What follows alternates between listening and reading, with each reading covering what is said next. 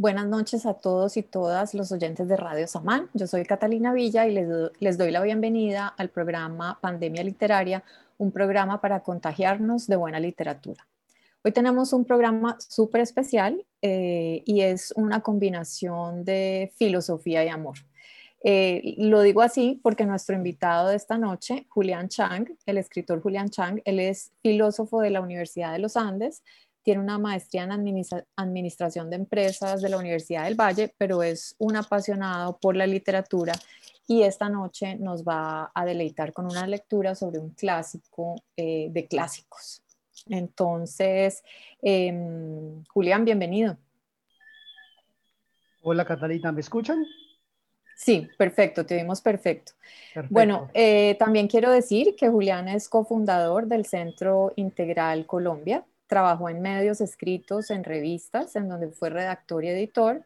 Eh, debutó en la literatura en el 2016 con la novela Cuando suena la brisa. Es una historia maravillosa sobre la Cali contemporánea y pues actualmente está culminando la escritura de su segunda novela. Así que Julián, es un gusto tenerte acá hablando de tu gran pasión, la literatura.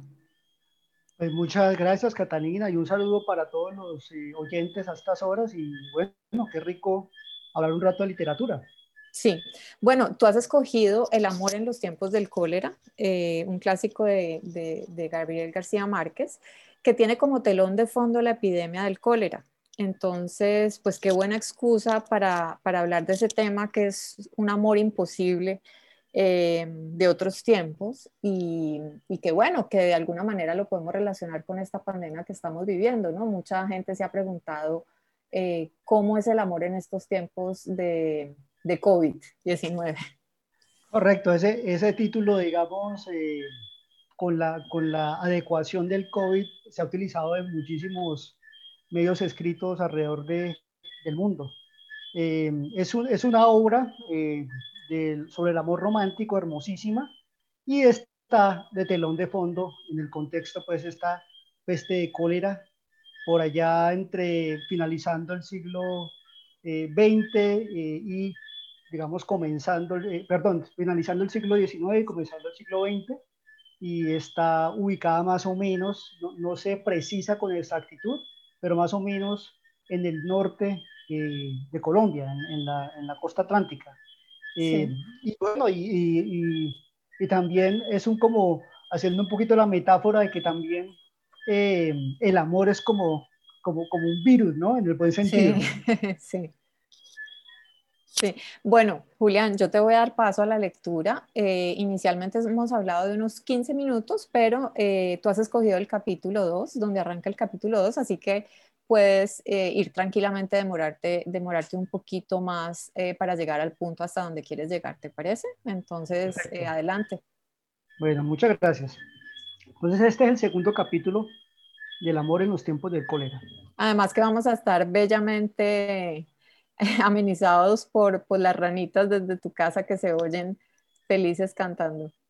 sí, esas son las, las ranitas endémicas del sur de Cali, muy típicas, me imagino que en el ICESI también están ahí a flor de piel. Sí, así es. Bueno, adelante.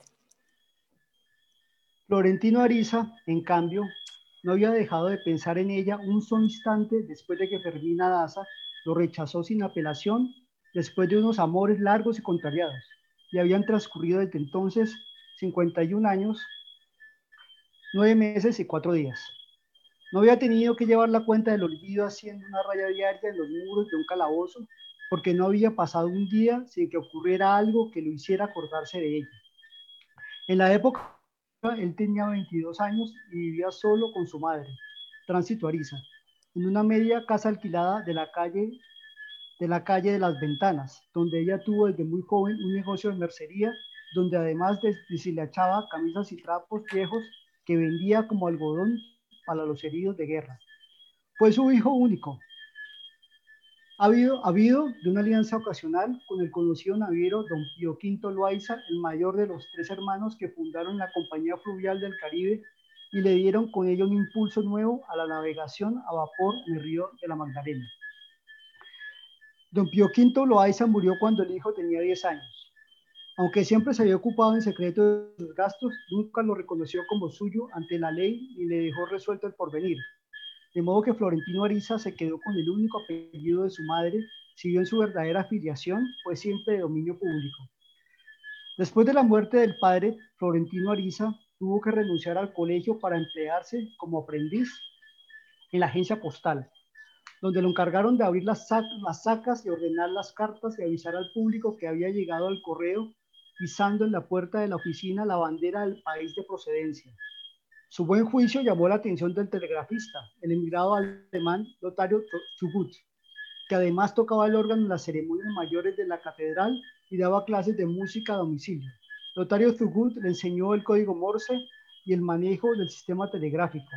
Y bastaron las primeras lecciones de violín para que Florentino Arizas siguiera tocándolo de oído como un profesional.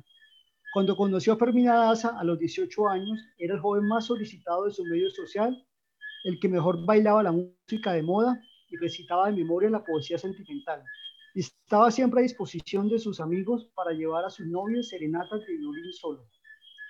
Era escuálido desde entonces, con un cabello indio sometido con pomada de olor, los espejuelos de miope que aumentaban su aspecto de desamparo. Aparte del defecto de la vista, sufría un estreñimiento crónico que lo obligó a aplicarse en lavativas purgantes toda la vida. Tenía una muda única de, pontifical heredada del padre muerto, pero Tránsito Ariza se lo mantenía tan bien que cada domingo parecía nueva. A pesar de su aire esmirriado, de su retraimiento y de su vestimenta sombría, las muchachas de su grupo hacían rifas secretas para jugar a quedarse con él y él jugaba a quedarse con ellas, hasta el día en que conoció a Fermina Daza y se le acabó la inocencia. La había visto por primera vez una tarde en que Lotario Zugut lo encargó de llevar un telegrama a alguien sin domicilio, conocido que se llamaba Lorenzo Daza. Lo encontró en el parquecito de los Evangelios, en una de las casas más antiguas, medio arruinada, cuyo patio interior parecía el claustro de una abadía, con malezas en los canteros y una fuente de piedra sin agua. Florentino Ariza no percibió ningún ruido humano cuando siguió a la criada descalza bajo los arcos del corredor, donde había cajones de mudanza todavía sin abrir y útiles de albañiles entre restos de cal y bultos de cemento arrumados, pues la casa estaba sometida a una restauración radical. Al fondo del patio había una restauración, eh, perdón, al fondo del patio había una oficina provisional donde dormía la siesta sentado frente al escritorio un hombre muy gordo de patillas rizadas que se confundían con los bigotes. Se llamaba en efecto Lorenzo Daza y no era muy conocido en la ciudad porque había llegado hacía menos de dos años y no era hombre de muchos amigos. Recibió el telegrama como si fuera la continuación de un sueño asiago. Florentino Ariza observó los ojos lívidos con una especie de compasión oficial. Observó los dedos inciertos tratando de romper la estampilla el miedo del corazón que había visto tantas veces en tantos destinatarios que todavía no lograban pensar que los telegramas, en los telegramas sin relacionarlos con la muerte. Cuando lo leyó recobró el dominio, suspiró, buenas noticias, y le entregó a Florentino Ariza los cinco reales de rigor, dándole a entender con una sonrisa de alivio que no se los habría dado si las noticias hubieran sido malas. Luego lo despidió con un apretón de manos que no era de uso con un mensajero del telégrafo, y la criada lo acompañó hasta el portón de la calle, no tanto para conducirlo como para vigilarlo. Hicieron el mismo recorrido en sentido contrario por el corredor de arcadas, pero esta vez supo Florentino Ariza que había alguien más en la casa, porque la claridad del patio estaba ocupada por una voz de mujer que repetía una lección de lectura. Al pasar frente al cuarto de coser, vio por la ventana a una mujer mayor y a una niña sentadas en dos sillas muy juntas y ambas siguiendo la lectura en el mismo libro que la mujer mantenía abierto en el regazo. Le pareció una visión rara. La hija enseñando a leer a la madre. La apreciación era incorrecta solo en parte, porque la mujer era la tía y no la madre de la niña, aunque la había quedado como si lo fuera. La lección no se interrumpió, pero la niña levantó la vista para ver quién pasaba por la ventana, y esa mirada casual fue el origen de un cataclismo de amor que medio siglo después aún no había terminado.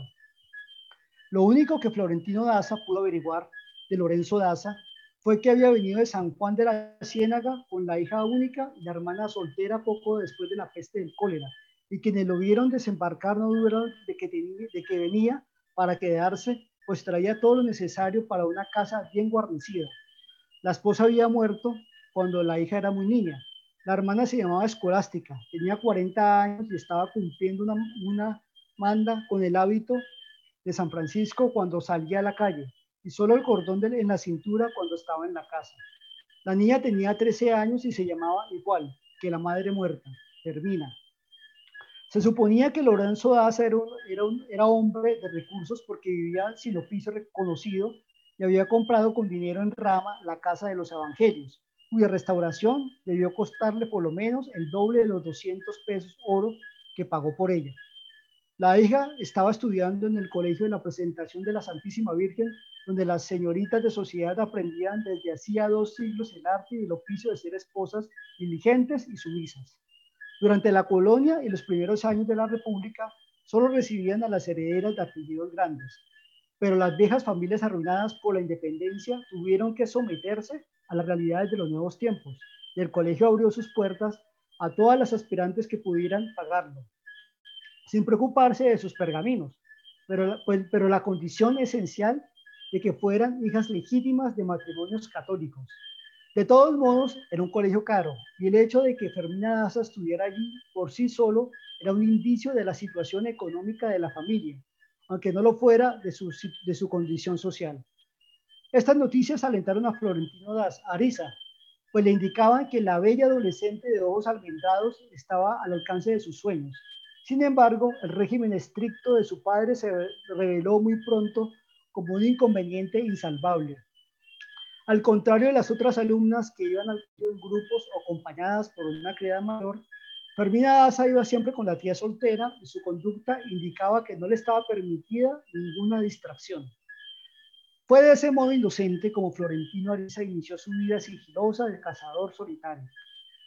Desde las 7 de la mañana se sentaba solo en el escaño menos visible del parquecito, fingiendo leer un libro de versos a la sombra de los almendros, hasta que veía pasar a la doncella imposible con el uniforme de rayas azules, las medias con ligas hasta las rodillas, los botines masculinos de cordones cruzados y una sola trenza gruesa con un lazo del extremo que le colgaba en, en la espalda hasta la cintura. Caminaba con una altivez natural, la cabeza erguida, la vista inmóvil, el paso rápido, la nariz afilada, con la cartera de los libros apretada, con los brazos en cruz contra el pecho y con un modo de andar de nada que le hacía parecer inmune a la gravedad.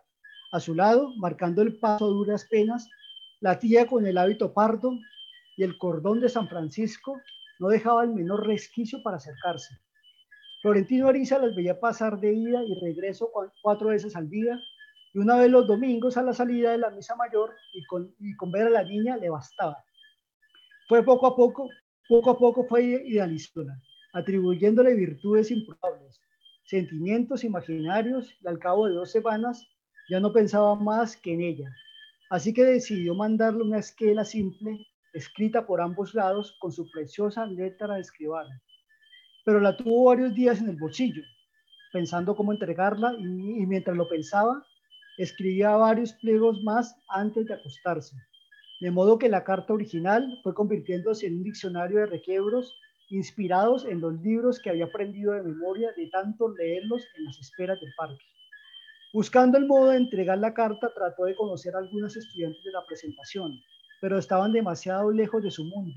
Además, al cabo de muchas vueltas, no le pareció prudente que alguien se enterara de sus pretensiones.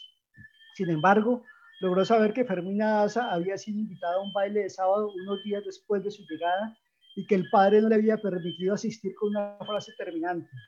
Cada cosa se hará su debido tiempo. La carta tenía más de 60 pliegos escritos por ambos lados cuando Florentino Ariza no pudo resistir más la opresión de su secreto y se abrió sin reservas a su madre, la única persona con quien se permitió algunas confidencias. Tránsito Ariza se conmovió hasta las lágrimas por el candor del hijo en asuntos de amores y trató de orientarlo con sus luces. Empezó por convencerlo de que no se entregara al, el mamotreto lírico con el, sol, con, el que solo lograría asustar a la niña de sus sueños, a quien suponía tan verde como él en los negocios del amor. El primer paso, le dijo, era lograr que ella se diera cuenta de su interés, para que su declaración no la fuera a tomar por sorpresa y tuviera tiempo de pensar. Pero sobre todo le dijo, a la primera que tienes que conquistar no es a ella, sino a la tía. Ambos consejos eran sabios sin duda, pero, tardíos. En realidad, el día en que Fermina Daza descubrió un instante la lección de lectura que estaba dándole a la tía y levantó la vista para ver quién pasaba por el corredor, Florentino Ariza la había impresionado por su obra de desamparo. Por la noche, durante la comida, su padre había hablado del telegrama y fue así como ella supo que había ido, qué había ido a hacer Florentino Ariza a la casa y cuál era el oficio. Esas noticias, eh, eh, perdón, eh, esas noticias, esas noticias aumentaron su interés, pues para ella como para tanta gente de la época, el invento del telégrafo tenía algo que ver con la magia. Así que reconoció a Florentino Ariza desde la primera vez que lo vio leyendo bajo los árboles del parquecito, aunque no le dejó ninguna inquietud mientras la tía no la, no la hizo caer en la cuenta de que había estado allí desde hace varias semanas. Después, cuando lo vieron, también los domingos a la salida de la misa, la tía acabó de convencerse de que tantos encuentros no podían ser casuales. Dijo, no será por mí que se toma semejante molestia, pues a pesar de su conducta austera y su hábito de penitente, la tía escolástica Daza tenía un instinto de la vida y una vocación de complicidad que eran sus mejores virtudes. Y la sola idea de que un hombre se interesara por la sobrina le causaba una emoción irresistible.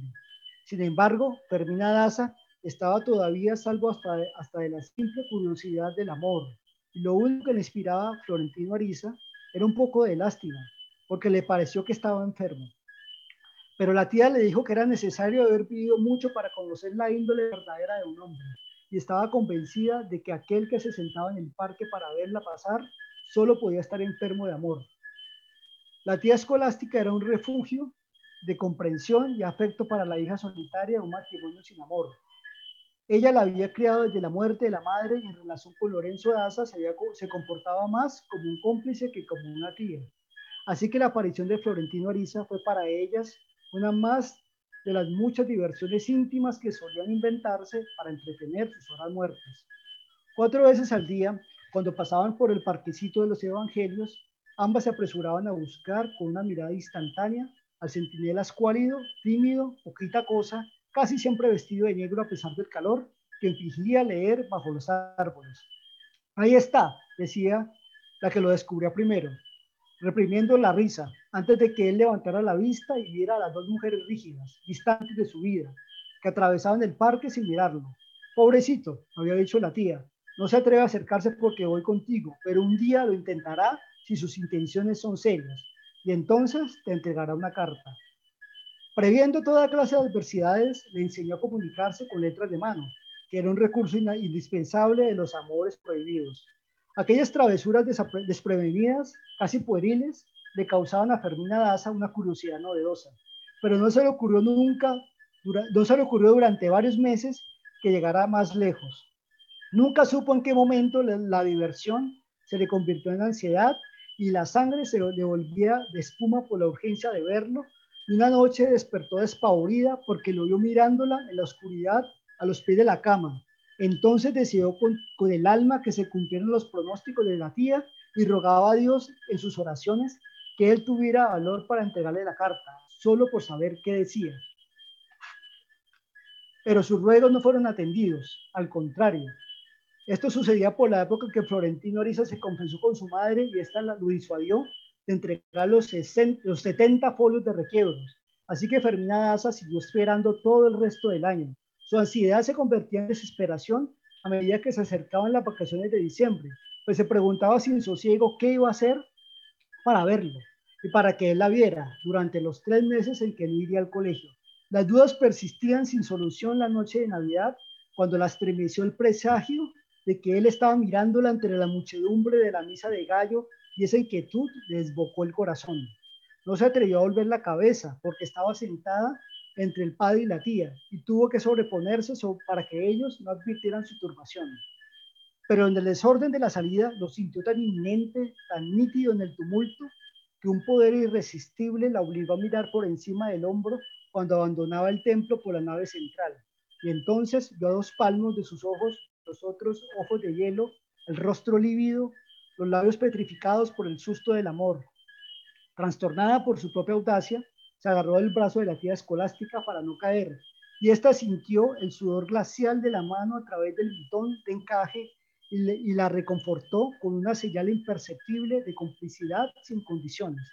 En medio del estruendo de los cohetes y los tambores de nación, de las farolas de colores en los portales y el clamor de las muchedumbres ansiosas de paz, Florentino Ariza vagó como un sonámbulo hasta el amanecer, viendo la fiesta a través de las lágrimas, aturdido por, por la alucinación de que era él y no Dios el que había nacido aquella noche.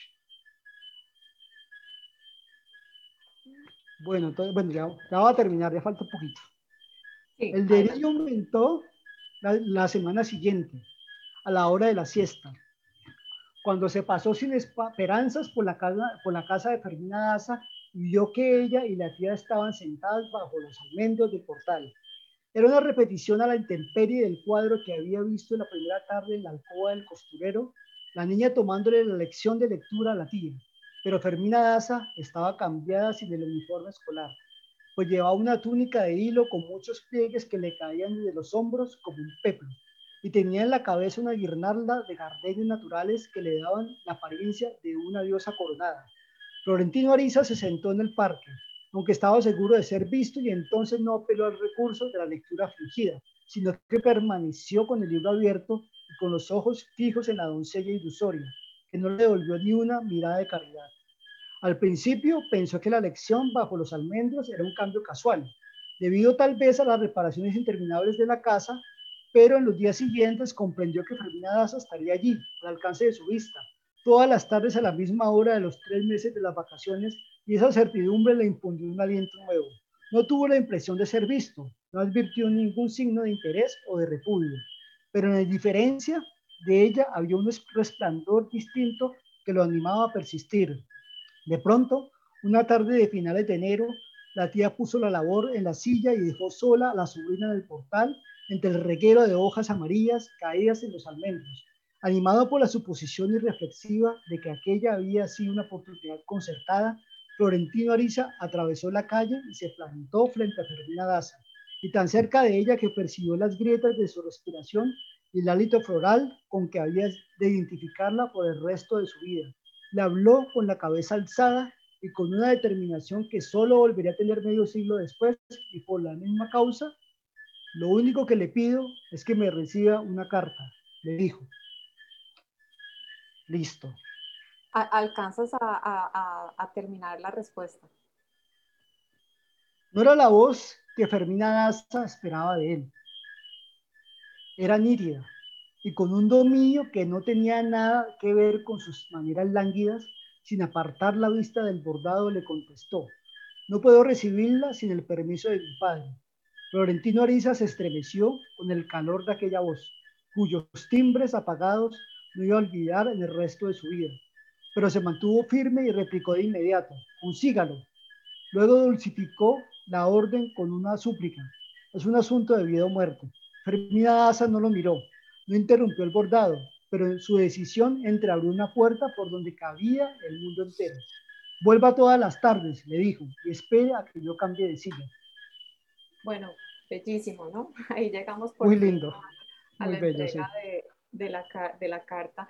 Y Julián, lo que hablábamos, eh, digamos, hace unos días, era como pues la especie de nostalgia que siente uno de leer esos amores pues imposibles que duró 51 años, bueno, aquí apenas estaban comenzando, pero que era el amor de los telegramas y la Celestina por medio, las cartas. Em, y tú comentabas algo como de los amores contemporáneos, ¿no?